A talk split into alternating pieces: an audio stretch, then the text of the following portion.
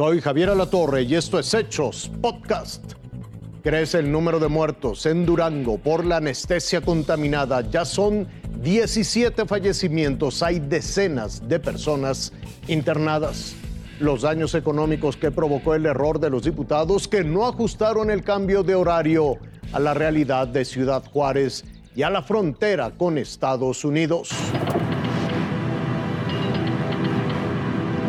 A casi una hora de Durango se encuentra Canaclán, un municipio donde el brote de meningitis causada por un hongo ha encendido la alerta en algunas familias. Viajamos para conocer al pequeño Manuel. Te amo, mi amor. Ana Karen tuvo un embarazo de alto riesgo.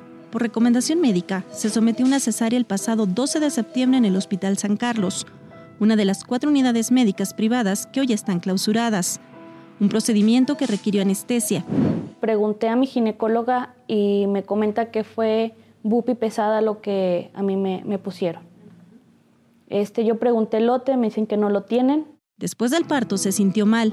Empecé con temperatura y este, dolores musculares, dolores de cabeza. Me dicen que es por, por el pecho, ¿verdad? Ya en casa los dolores siguieron pero con menor intensidad, aunque con el paso de los días aparecieron otros síntomas. Mareos, temperaturas no he tenido, dolores de espalda, entré en pánico y pues mi familia también, ¿verdad? Aunque no se han realizado los exámenes correspondientes como una punción lumbar y tomografía, las autoridades de salud del estado la contactaron el pasado 21 de noviembre, porque por la fecha de la cirugía y el sitio donde se realizó, se cataloga como una de las 1.488 pacientes expuestas al hongo. De ahí que podría ingresar un tratamiento a base de antimicóticos para evitar complicaciones. Por lo pronto, este martes los casos se mantienen en 68 y las muertes ya suman 17. Aunque las investigaciones continúan, COFEPRIS puede llevarse hasta un mes en obtener los resultados.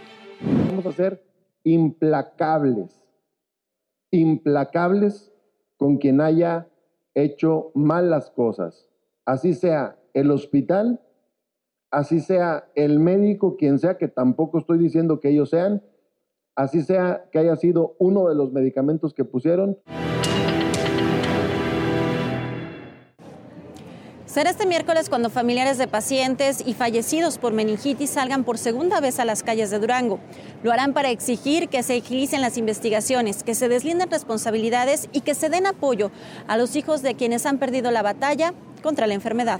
En esta maquiladora, algunos transportes se quedaron varados por la diferencia de horarios entre Ciudad Juárez y El Paso, Texas. Cargaron en Estados Unidos y ya en México esperan ser descargados luego de llegar tarde y no poder realizar la entrega el día anterior.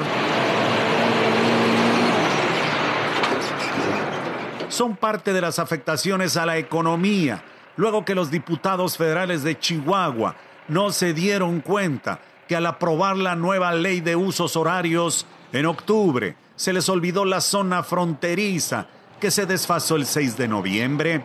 Pero desde el punto de vista de, de pérdidas económicas, se habla de casi 20 millones de dólares diarios porque no se llegaban las mercancías a tiempo o porque tuvieron que mover los horarios o porque la gente tuvo que quedarse tiempos extras para poder esperar a que llegara la mercancía. Esos 20 millones son cerca de 400 millones de dólares de pérdidas en 20 días de apertura de aduanas.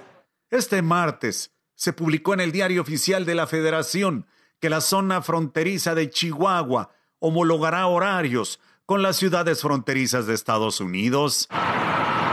Quienes hacen su vida en ambos lados, trabajo y escuela, son quienes más resienten el cambio de horario que a partir del miércoles tendrán que modificar. Reinaldo Lar, Fuerza Informativa Azteca.